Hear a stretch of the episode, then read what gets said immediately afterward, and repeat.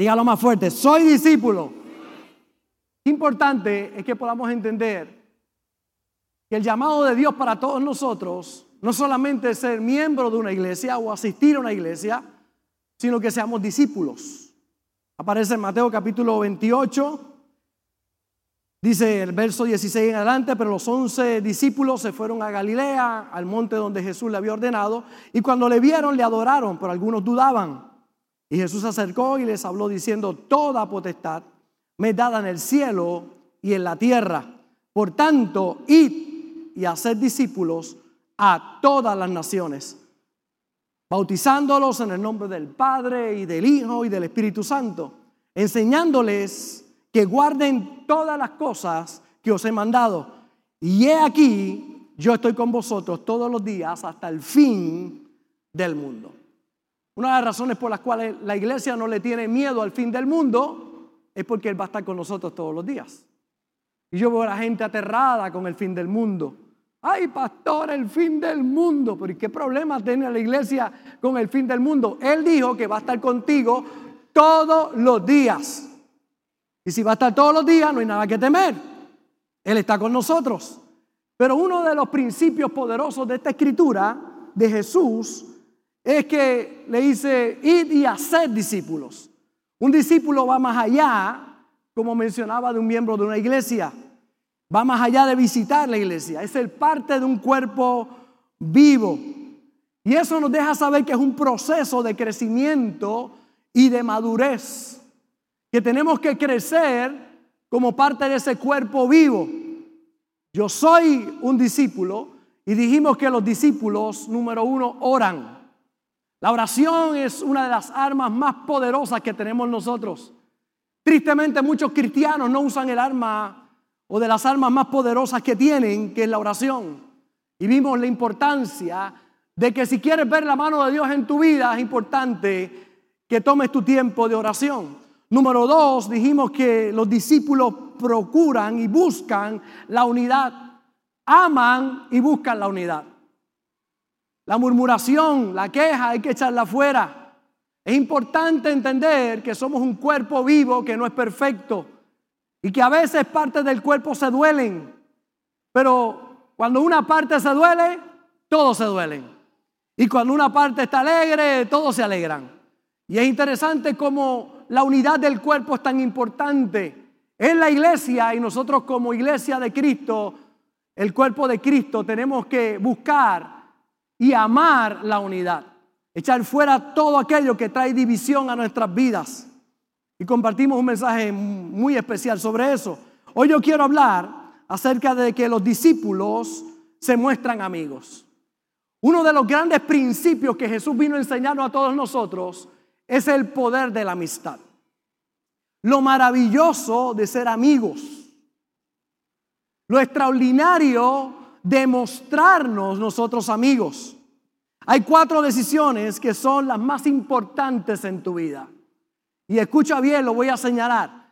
Estas cuatro decisiones son las más importantes que tú puedas tomar en tu vida en orden de prioridades. Número uno, ¿dónde vas a pasar tu eternidad? Somos seres eternos.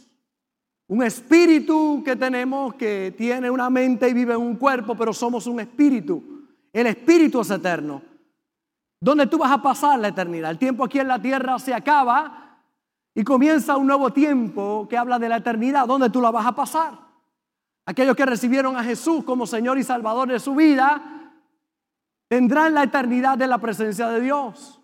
Y es importante que pienses sobre eso es la decisión más importante que tienes que tomar en tu vida. Y con eso no podemos jugar. Estamos hablando de eternidad. Número dos, ¿con quién vas a pasar tu vida terrícola? o aquí en la tierra, ¿con quién te vas a casar? La segunda decisión más importante que puedes tomar en tu vida. ¿Con quién me voy a casar? Es vital esa decisión. Tercero, ¿a qué te vas a dedicar aquí en la tierra? ¿Cuál es tu propósito aquí en la tierra? ¿Para qué viniste aquí? No solamente para ti, tú viniste con un propósito para poder bendecir también la vida de otras personas. Y número cuatro, y ahí el tema que tocamos en el día de hoy, ¿quiénes serán tus compañeros de camino? ¿Quiénes van a ser los amigos que te van a acompañar en este caminar llamado vida? ¿Quiénes van contigo en este caminar? Una relación realmente linda se puede desarrollar cuando hablamos de amistad.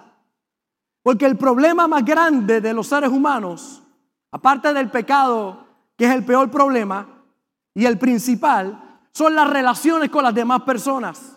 Las relaciones interpersonales. De hecho, de las obras de la carne que aparecen en Gálatas capítulo 5, de las 17 obras de la carne registradas, 8 tienen que ver con las relaciones interpersonales, enemistades, pleitos, celos, iras, contiendas, disensiones, envidias. De las 18, de las 17, 8 tienen que ver con las relaciones interpersonales.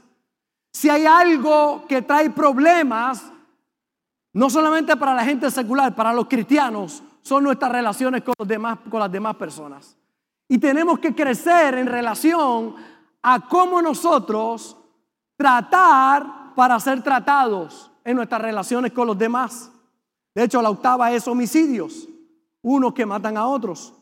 Y si algo nosotros debemos procurar en nuestra vida cristiana es amar a Dios con todo nuestro corazón.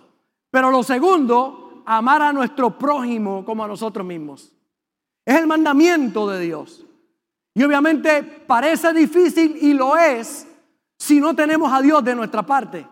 Cuando tú tienes a Dios de tu parte, vas a ver que no es que sea fácil, pero es posible lograrlo con el Espíritu Santo en tu vida, guiándote a toda verdad y a toda justicia. Y caminando en los frutos del Espíritu, podrás desarrollar relaciones sanas, relaciones de amistad. De hecho, cuando miramos la Biblia, mire cómo dice Primera de Juan, verso 2, capítulo 2, verso 8. Sin embargo, dice Juan, os escribo un mandamiento nuevo. Oiga, Juan, hablando de esto, que es verdadero en él y en vosotros porque las tinieblas van pasando y la luz verdadera ya alumbra. El que dice que está en luz y aborrece a su hermano está todavía en tinieblas. El que ama a su hermano permanece en la luz y en él no hay tropiezo. O sea, que tú ves gente tropezando por aborrecer a los demás. Pero el que aborrece a su hermano está en tinieblas y anda en tinieblas y no sabe a dónde va. Está en tiniebla, anda en tiniebla y no sabe a dónde va. Porque las tinieblas le han cegado los ojos. Si algo tenemos que procurar es la paz con todas las demás personas. Porque si aborreces a tu hermano, andas, estás, caminas, y no sabes para dónde va, porque estás en tinieblas. Tus ojos están ciegos. Tienes que limpiar tu corazón, bienaventurados. Mateo capítulo 5. Los de limpio corazón, porque ellos verán a Dios. Si hay algo en lo que tú debes trabajar y estar consciente, es de mantener un corazón limpio en relación a los demás.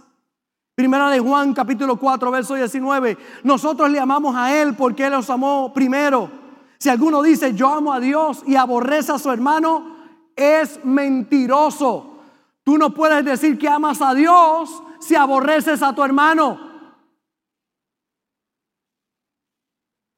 Amén. Pues el que no ama a su hermano, a quien ha visto, ¿cómo puede amar a Dios a quien no ha visto? Y nosotros tenemos este mandamiento de Él. El que ame a Dios, ame también a su hermano. Esto no es una sugerencia, mi hermano. Es un mandamiento. Si tú dices que amas a Dios, tienes que amar a tu hermano. No hay espacio para otra cosa. No digas que amas a Dios que no ves y aborreces a tu hermano que ves. La vida de soledad de mucha gente, la vida de fracaso de mucha gente, La vida de frustración de mucha gente está encerrada en lo que estamos compartiendo en el día de hoy. El que no hemos puesto todo de nuestra parte para tener buenas relaciones con los demás, para mantener un ojo limpio en relación a nuestras relaciones con los demás. Los discípulos se muestran amigos. Hay mucho prejuicio con la amistad. Hay muchos que tienen conceptos tan negativos de la amistad. Algunos dicen, y lo dicen con orgullo, un mal orgullo, mis amigos los cuento con la mano y me sobran los dedos. Y ellos piensan que eso es lindo.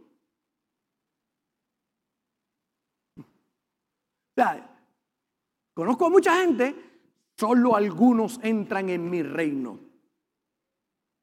Solo algunos son dignos de ser parte de mi vida. Y ellos piensan que eso es bonito. Estoy con un marrón rompiendo, ¿verdad? Pensamientos. Los discípulos se muestran amigos. Abren el corazón para bendecir a los demás.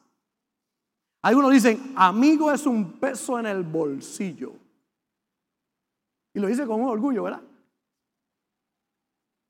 Tristemente hay gente que viene a tu vida por las razones incorrectas. Pero ¿por qué pagan los que vienen por las razones correctas por aquellos que lo hacen incorrecto? ¿Por qué sangrar en aquellos que no te han herido? ¿Por qué cerrar el círculo de tu vida? Cuando Dios quiere que tú abras el círculo de tu vida. Y la verdad es que la amistad no es para todos porque la amistad se cultiva. Y para tener amigos hay que mostrarse amigo. Hay que dejar el ego y el orgullo a un lado para abrir el corazón y ser vulnerable ante otros.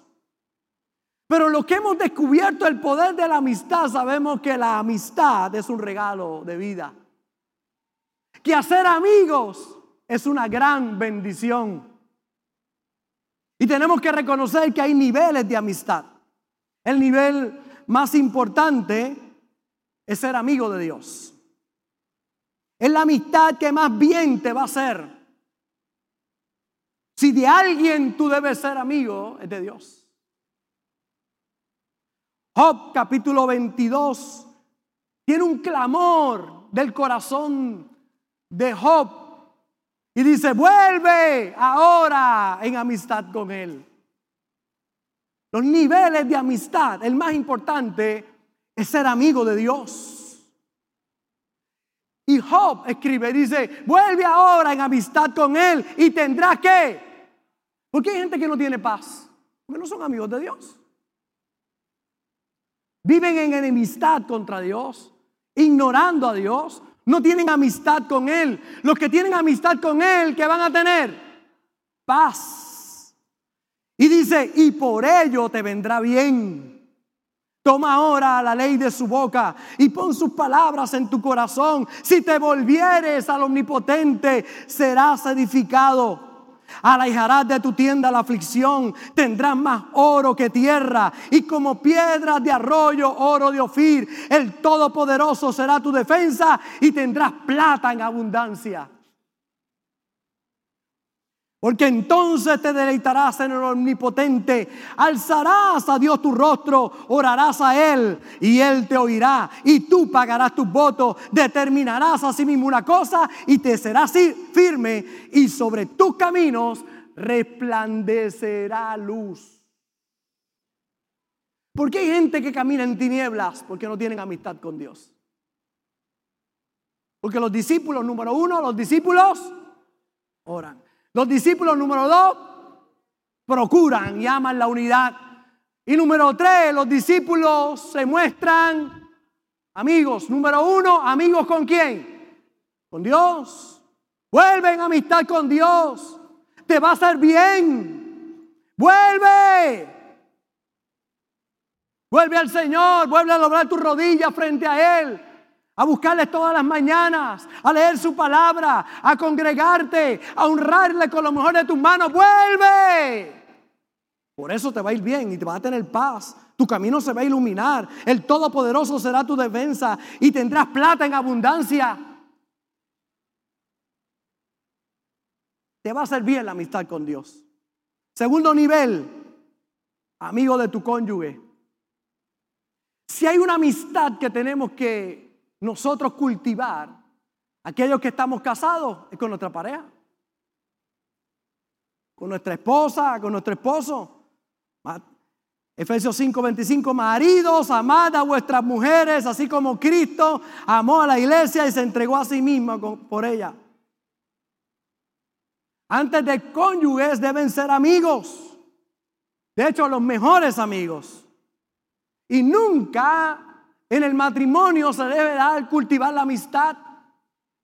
Amistad, noviazgo, matrimonio. Tristemente algunos llegaron sin conocerse al matrimonio y cuando llegan tienen que cultivar la amistad. Es importante la amistad porque cuando tú te casas llegan los compromisos, pagar agua, luz, teléfono, carro, casa, visitas de suegra, todas esas cosas son impactantes. Todo eso impacta tu espíritu. Entonces tú tienes que tener una buena relación de amistad. Por eso los matrimonios nos vamos de field day, pasar un tiempo, compartir. Los matrimonios dejan de jugar, ya no juegan. Hablan de compromiso, hablan de responsabilidades, pero no hablan de disfrutar. Por eso se secan. Porque oiga bien, el fundamento de toda relación es la amistad. ser amigos. Número tres, amigo de hermanos en la fe y amigo también de pecadores. Es un nivel realmente extraordinario. Amigo de Dios, amigo de mi cónyuge y amigo de los hermanos en la fe, aunque Sammy no te caiga bien. A mí no me cabe bien, pero lo paso. Lo quiero mucho. Amo por fe. Hermanos en la fe. Que mucha gente, ah, yo voy a la iglesia, pero aquel, aquel. ¿Te aborreces a tu hermano? No amas a Dios. Porque el que ama a Dios, ama a su hermano. Y de los pecadores. Pastor, ¿podemos los cristianos ser amigos de pecadores? Cristo era amigo de pecadores. Claro. Yo no comulgo lo que ellos hacen. Yo no comparto lo que ellos hacen.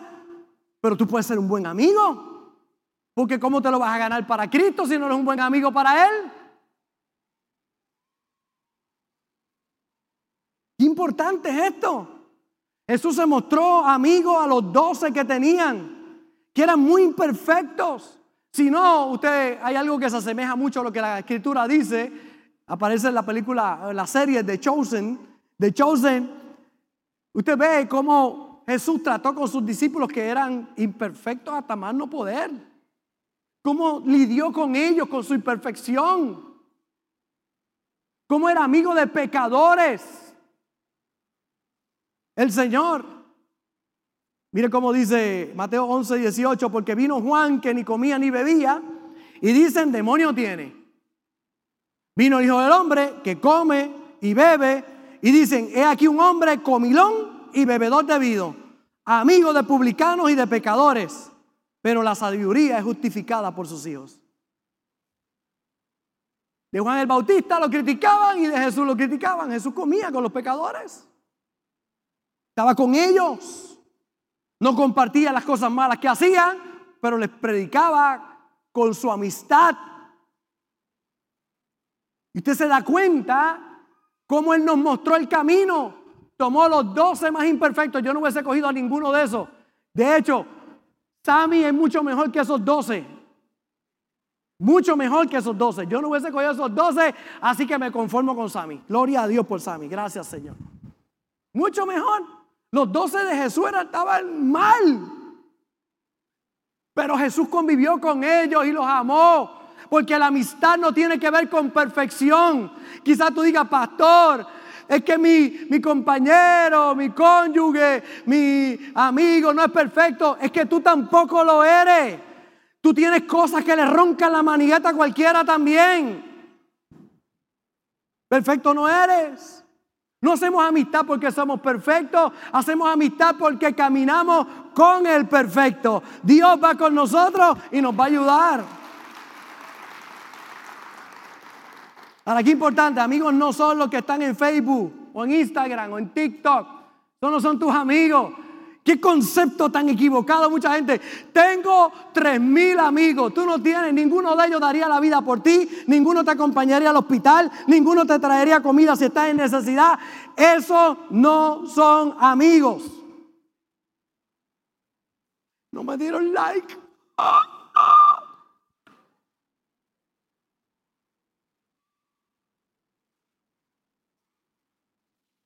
Por eso usted ve que mi vida no está en las redes sociales.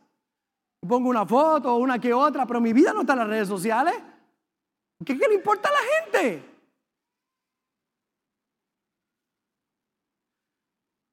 Yo me voy con la pastorita, me lo disfruto solito y a usted no le importa. Ella, lo disfruto yo. Los que están cerca lo disfrutan conmigo. ¡Qué bonito!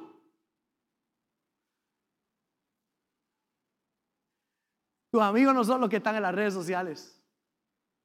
La pandemia tristemente tocó la vida de mucha gente porque nos decían no podemos tener contacto físico. Ya la pandemia se acabó y todavía hay gente que teme al contacto físico y es uno de los errores más grandes que el ser humano pueda pensar, ¿verdad? O, creer. Necesitamos el contacto físico, el abrazo, la mano, un cariño, amistad es la base fundamental de toda relación. Si tú eres un buen amigo, tú vas a ser buen hijo de Dios, un buen esposo, una buena esposa, un buen líder, un buen empresario, un buen padre, un buen abuelo. Si tú eres buen amigo, tú eres bueno en todas esas facetas. Ahora, ¿qué característica debe tener alguien que podemos considerar amigo? Alguien en quien puedas confiar que te alimente espiritualmente y emocionalmente. Un soporte, una columna, alguien que te da buenos consejos. Te dice no solamente lo que tú quieres oír, sino también lo que tú necesitas oír. Una persona que es un ejemplo, que puedes contar con él, que está en las buenas y también está en las menos buenas contigo. Y es que la amistad se cultiva. Tú te muestras amigos a todos y hay gente que algo precioso, van a tener algo más profundo de amistad contigo. Pero nos mostramos amigos a todos, abrimos el corazón para todos. Pero hay gente que entra a tu vida de una manera especial. La verdadera amistad, decía alguien, es como la fosforescencia, resplandece mejor cuando todo se ha oscurecido. Y es que tenemos que desarrollar la capacidad de conectarnos con la mayor cantidad de gente posible. De mostrarnos amigos con la mayor cantidad de gente posible. Porque Dios escondió las bendiciones nuestras en otras personas. Si perdonas, Él te perdona. Así que mi perdón, ¿dónde está? Cuando perdono a otros. Si tú amas, Él te ama. Si tratas bien a tu esposa, escuchen maridos, si tratas bien a tu esposa, tus oraciones no tienen estorbo. Hay pastores que yo oro y las oraciones no pasan del techo. Sigue tratando mal a tu mujer. ¿Dónde está que tus oraciones se oigan en el cielo? Tratando bien a tu esposa. Por eso la mía. Eh, ¿La trato bien? Porque cuando oro, mis oraciones se escuchan. Así que la contestación de mis oraciones está cuando la trato bien. Perdonas y Él bendice tu ofrenda. Si vienes al altar con tu ofrenda y te acuerdas que tiene algo contra tu hermano, ve deja la ofrenda en el altar, no te la lleves. Deja la ofrenda en el altar, dijo Jesús. Ve, reconcílate con tu hermano, entonces ven y presenta la ofrenda. Porque no hay una ofrenda bendecida cuando hay algo en el corazón.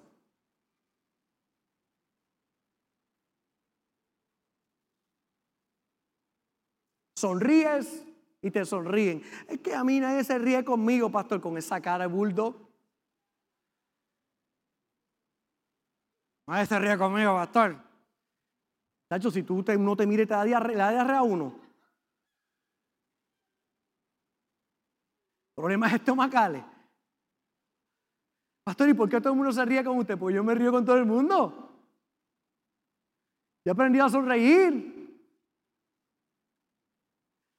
Mire, Mateo 25, aquí habla bien claro, ¿verdad? Que mis bendiciones están en las manos de otros.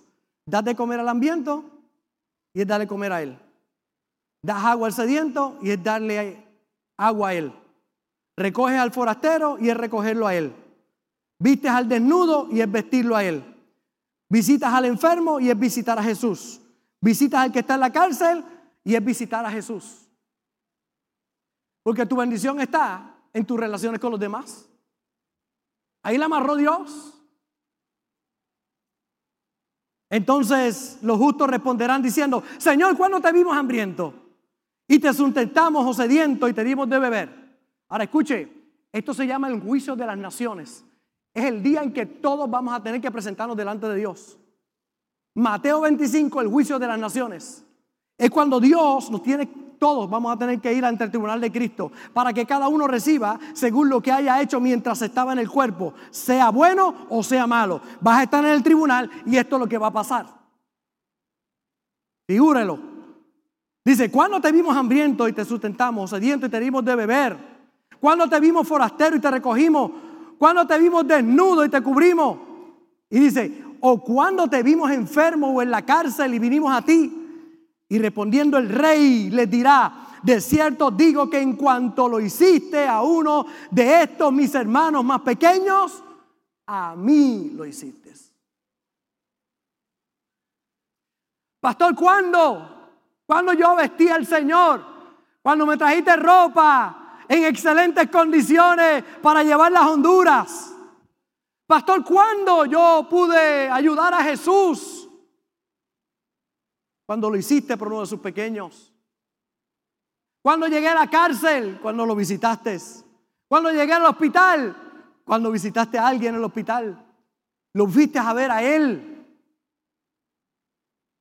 Es que la conciencia cambia, la bendición tuya está amarrada a los demás. Es ayudando al prójimo.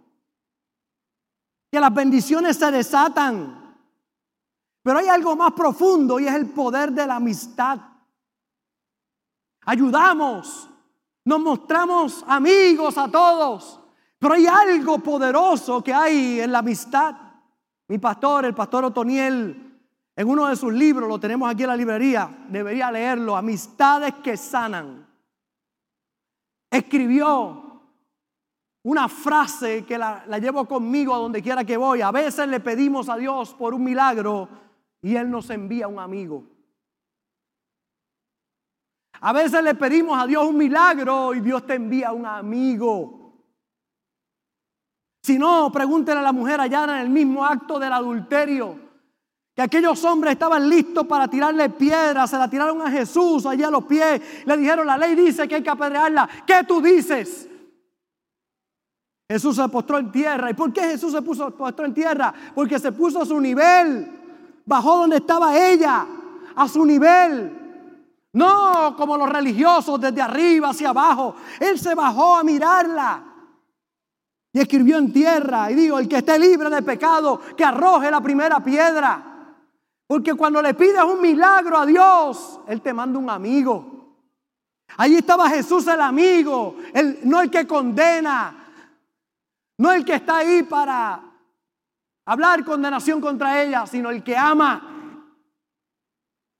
Cuando se fueron todos, dijo, mujer, ¿dónde están los que te acusan? Dijo, no hay ninguno, Señor, ni yo tampoco, vete y no peques más. Jesús es el verdadero amigo.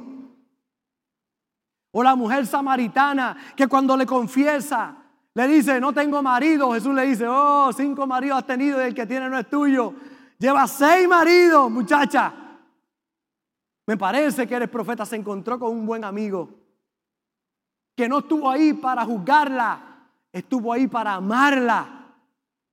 Y se convirtió en una predicadora que llevó el mensaje a toda Samaria.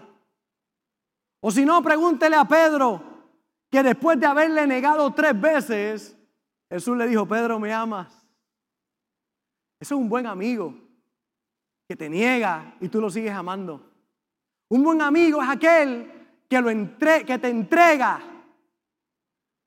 y te entrega con un beso. Y cuando lo entregó y le dio un beso a Judas, Jesús le dijo, amigo, con un beso me vendes. Amigo. No le dijo, hijo del diablo, pecador, el infierno te va a llevar. No, no, le dijo, amigo, amigo. Es el amigo incondicional que te ama cuando lo haces bien, pero también cuando lo haces mal. Que está ahí para ti. Ese es el amigo, el perfecto que es Dios.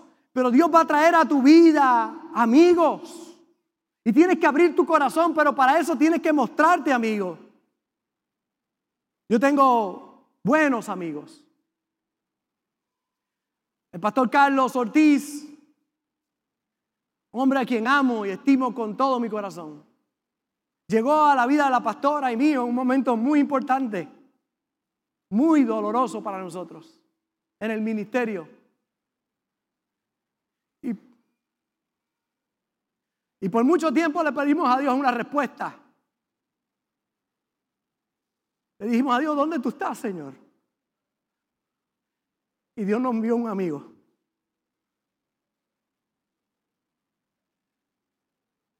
Recuerdo aquel día que nos fuimos a buscar al aeropuerto hace muchos años atrás. Y nos sentamos a comer con él.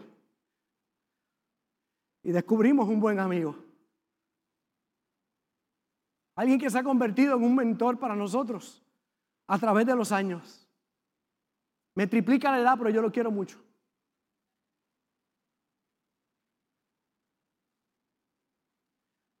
Gloria a Dios por la pastora. Y Dios nos mandó un amigo. Un amigo que ha sido una bendición a través de los años. Y es que el poder de la amistad es maravilloso. Tengo buenos amigos. Mi mayor amigo es Dios, la pastora, mentores. Tengo miembros en esta iglesia que saben poner la raya entre pastor y amigo. Tengo amistades de más de 30 años, 40 años, que las conservamos. Porque no hay nada más lindo que el poder de la amistad. Pero para eso tienes que mostrarte amigo. Es una acción que demanda de tu parte. Pastor, es que nadie me llama. La pregunta es a quién tú llamas. Pastor, es que nadie me busca. ¿A quién tú buscas? Pastor, es que nadie me saluda. La pregunta es a quién tú saludas. Es que queremos amistad, pero que nos busquen, que nos llamen, que vengan a nosotros. Y la amistad no se busca así. Es cuando tú llamas, es cuando tú buscas, es cuando tú corres la milla extra, es cuando tú traes ese regalito o ese presente o ese detalle o esa llamada o ese texto, cultivando una amistad. Va a demandar de tu parte ser vulnerable y si me fallan, te van a fallar. Pero aunque te fallen, no hay nada más bello que la amistad. Necesitas abrir tu corazón a la amistad. Repasamos los niveles de amistad que son tan importantes, ¿verdad? En nuestra vida. Número uno, amigo de Dios. Mira cómo dice acerca de Abraham, Isaías capítulo 41, verso 8. Pero tú, Israel, siervo mío, eres, eres tú, Jacob a quien yo escogí, descendencia de Abraham, mi amigo. Santiago capítulo 2, verso 23, mire cómo dice, Y se cumplió la escritura que dice, Abraham creyó a Dios y le fue contado por justicia y fue llamado amigo de Dios. Óyeme, escuche bien, por favor, escuche bien. Dios es todopoderoso, omnisciente, lo sabe todo, omnipotente, tiene todo poder, omnipresente, está en todo lugar. Dios es completo en Él mismo. Él es el todo que lo llena todo. Él es. Y necesita amigos. Si Dios, que es todopoderoso, necesita amigos, no me diga que tú no necesitas amigos, por favor. Si Jesús, que es Dios encarnado, vino a la tierra y cuando comienza su ministerio, lo primero que hace es que buscar amigos. Buscó 12 amigos. Yo no necesito amigos. Nací solo y me muero solo. Pues solo te vas a morir. Solito. Y así encontramos gente. De nuevo, si Dios necesitó amigos, si Jesús necesitó amigos, ¿quién te dice a ti que tú no necesitas amigos? Necesitamos amistad. Necesitamos amigos. Todos nosotros. Yo puedo reconocer muchas, muchas amistades aquí dentro de la iglesia, ¿verdad? Gente que se aman y se quieren, han hecho amistad dentro de la casa de Dios, ¿verdad? Si tú entras aquí a la iglesia, busca amigos, busca amigos, relacionarte con alguien entrar a los grupos, lo que estamos haciendo, el Zoom de matrimonio, ya el año que viene los grupos en casa para que puedas estar ahí y congregarte y compartir. Necesitas amigos, eso, es importantísimo, ¿verdad? Que lo puedas tener, pero, aquí, hay, aquí hay, yo puedo reconocer varios, pero yo quiero mencionar uno nada más. Luis estaba aquí, ¿verdad? Luis Grisel, con Carlito y Midalia. Esos cuatro seres, como se aman esos cuatro seres. Uña y mugre. Yo no sé quién es uña y quién es mugre. La mugre es Luis porque Carlito es blanco.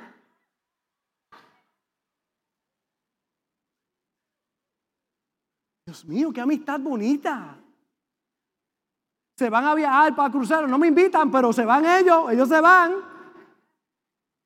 Se aman, se quieren. Dios mío, y yo los veo y, y veo la relación que tienen. Qué bonito, la amistad es bella. Sé que no son perfectos. Ese Luis tiene cosas de marrana vieja. Me mandaron un video de él gritando en el cabello. Bueno, disfrutaron ellos, la pasaron súper bien. Dándose con almohada y todas las cosas. El poder de la amistad. Oye, pero la amistad más grande que tú puedas tener es la de Dios. Jesús quiere ser tu amigo y para eso tienes que mostrarte amigo. Y ya Él se mostró amigo muriendo por ti. Juan 15, 13, nadie tiene mayor amor que este, que uno ponga su vida por sus amigos. Vosotros sois mis amigos, si hacéis lo que yo mando. Ya os no llamaré siervos, porque el siervo no sabe lo que hace su Señor. Pero os he llamado amigos, porque todas las cosas que oí de mi Padre os las he dejado conocer, es ha dado conocer. No me elegiste vosotros a mí, sino que yo os elegí a vosotros y os he puesto para que vayáis y llevéis fruto y vuestro fruto permanezca, para que todo lo que pidieres al Padre en mi nombre, Él os lo dé. Iglesia, qué importante que tengamos amistad con Dios. Y si Dios está buscando amigos, tú también deberías tener amistad con Dios y buscar amigos. En los cónyuges, repasando los niveles, leí algo hace mucho tiempo que me bendijo mucho, lo leo rápidamente. Dice, mi mamá no tiene novio y mi papá no tiene novia. Observaba a mi hermana mayor como casi todas las tardes andaba muy nerviosa, intranquila, miraba el reloj constantemente. Todos los días sobre la misma hora ella se pintaba los labios, se peinaba, se perfumaba, se ponía guapa, no paraba de mirar por la ventana. De repente sonaba el timbre, salía corriendo a abrirle la puerta a su novio. Él también venía muy peinado, oliendo muy bien, a veces hasta traía flores. Se abrazaban con mucha ternura, le preparaba la merienda con galletas que ella misma había hecho. Los veía cómo se decían cosas al oído y se reían, cómo se agarraban de la mano y se acariciaban. La verdad es que no veo a muchas personas mirarse de esa manera. Los veía felices. Al día siguiente le pregunté a mi mamá, mami, ¿quién es tu novio? Y ella, muy sonriente, me contestó que su novio era, era es mi papá. ¿O es, tu papá? Y dice, yo, yo le insistí, mamá, en serio, ¿quién es tu novio? Y ella volvió a decirme lo mismo. ¿Cómo va a ser papá tu novio? ¿Cómo va a ser que papá sea su novio? Ella no se arregla, no se pinta ni perfuma para recibirle por las tardes. Él nunca le trae flores ni chocolate. Ella no se pone inquieta esperando que, que, papá llegue del trabajo, ni él le sonríe como un príncipe azul cuando la mira. Ellos no se abrazan al verse ni en otros momentos. Tiene que ser malo abrazarse después de casados. Mi papá cuando llega a casa no le dice hola mi amor, sino hola, ¿qué tal? Él se pone cómodo y se sienta frente al televisor con el mando del televisor en la mano. No le agarra la mano a mi mamá para acariciarla. Mi mamá en vez de prepararle la cena le pregunta con miedo si quiere cenar. A veces cuando creo que papá le va a decir qué guapa está, le pregunta, ¿has ido al banco y pagado los recibos? ¿Hiciste compra? Los novios se dicen cosas románticas y no pueden dejar de mirarse. Cuando mamá pasa delante de papá, él mueve la cabeza hacia el lado para no perderse lo que está viendo en la tele en vez de mirar a mamá. Yo no les veo darse besos como en las películas de esos de verdad. Yo creo que ella me dice que son novios para que no me entere que cortaron cuando se casaron o cuando yo nací. Yo no veo que mi mamá yo veo que mi mamá no tiene novio y mi papá no tiene novia. Qué aburrido es casarse, solo son esposos.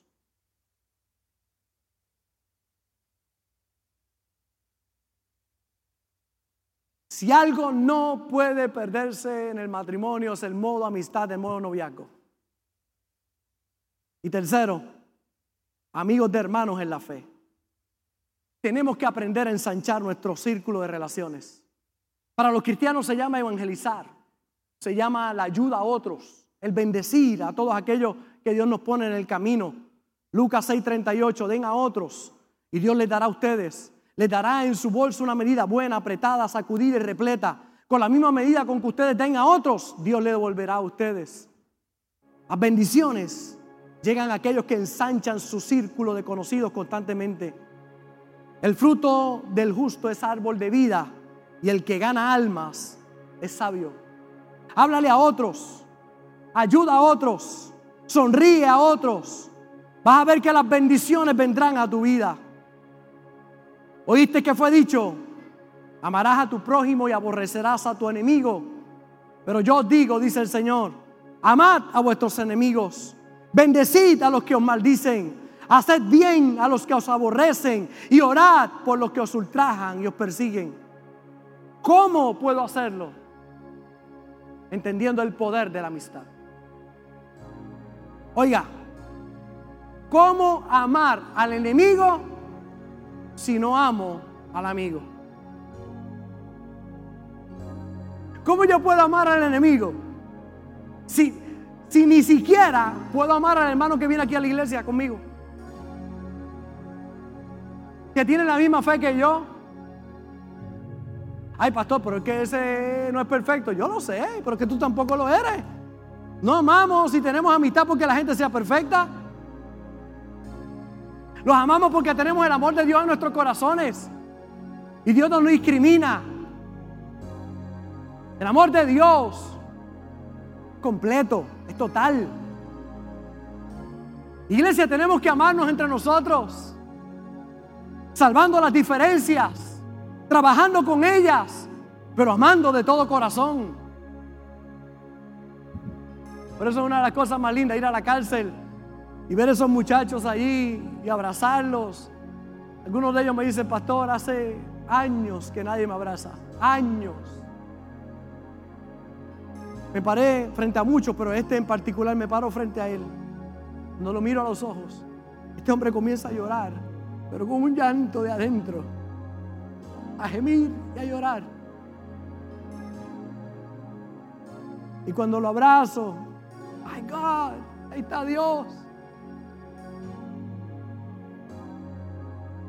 El poder de la amistad es realmente extraordinario. Es que si tú no sabes responder al que te ama con los malos entendidos y situaciones normales de una relación, ¿cómo vas a poder responder al que viene con malas intenciones? Abre tu corazón y ama. Cierro con esto. Diga, ah.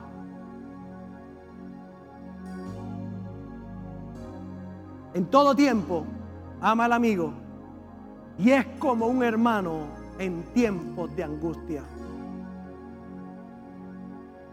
Jesús dijo, no me elegiste vosotros a mí, yo os elegí a vosotros. Y os he puesto para que vayáis y llevéis fruto, vuestro fruto, fruto permanezca, para que todo lo que pidieras al Padre en mi nombre los dé. Esto os mando, que os améis unos a otros. Se eligen los amigos. Cuídate de los malos amigos, los que te llevan al mal, pero aprecia los buenos amigos. Hagamos buenos amigos. Con el mal amigo, ministrale, ora por él, ayúdale mientras no te saque hacia su maldad. Con el buen amigo, comparte. Muéstrate amigo. Abre tu corazón. En la amistad hay lealtad, hay discreción. En la, en la amistad hay paciencia. En la amistad hay solidaridad. En la amistad hay compañía. Y hoy le vamos a pedir a Dios, no por amigos, le vamos a pedir a Dios que podamos ser buenos amigos nosotros. Porque hay gente que dice, le pido a Dios que me dé amigos. No, no, no, no, no. Pídele a Dios que tú seas un buen amigo. Muéstrate tu amigo. Porque el problema es que estamos esperando por algo que tenemos nosotros. Dios va a traer buenos amigos a tu alrededor. Gracias por conectarte con nosotros. Ha sido una hermosa bendición poder compartir contigo la palabra de Dios. Te pido dos cosas. Número uno, comparte con alguien más. Que otros también puedan ser bendecidos por la palabra. Y número dos, envía tu ofrenda para que podamos continuar llevando el mensaje de fe y de esperanza a tanta gente que lo necesita. Lo puedes hacer a través de ATH Móvil en donaciones Fuente de Agua Viva Vega Baja o a través del PayPal Fuente Vega Baja. Si no das, no pasa nada. Pero si das, Él ha prometido abrir las ventanas de los cielos y derramar bendición hasta que sobre y abunde. Muchas bendiciones.